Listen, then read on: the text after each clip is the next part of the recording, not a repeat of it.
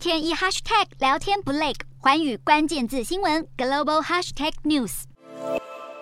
示威群众占领总统府，人民沦落到只能烧柴煮饭。斯里兰卡政府积欠的五百一十亿美元贷款利息付不出来，更别说偿还借款金额。原本是经济火车头的观光业受到疫情影响，也大不如前。还有货币大贬八成，导致进口货变贵，而通膨成了压垮经济的最后一根稻草。官方数据指出，食物价格已经涨了八成。种种因素预示斯里兰卡难逃破产命运。为何陷入这般光景？管理不善是一大原因。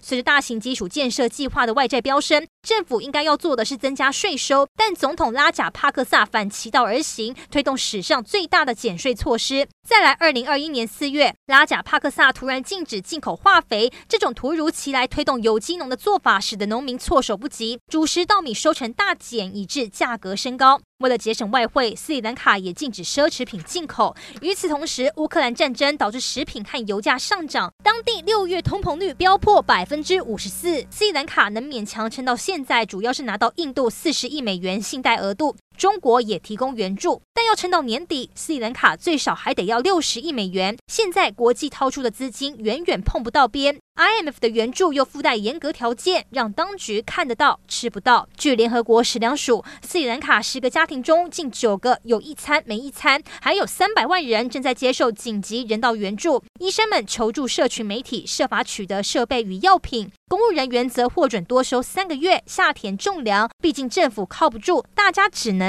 自食其力。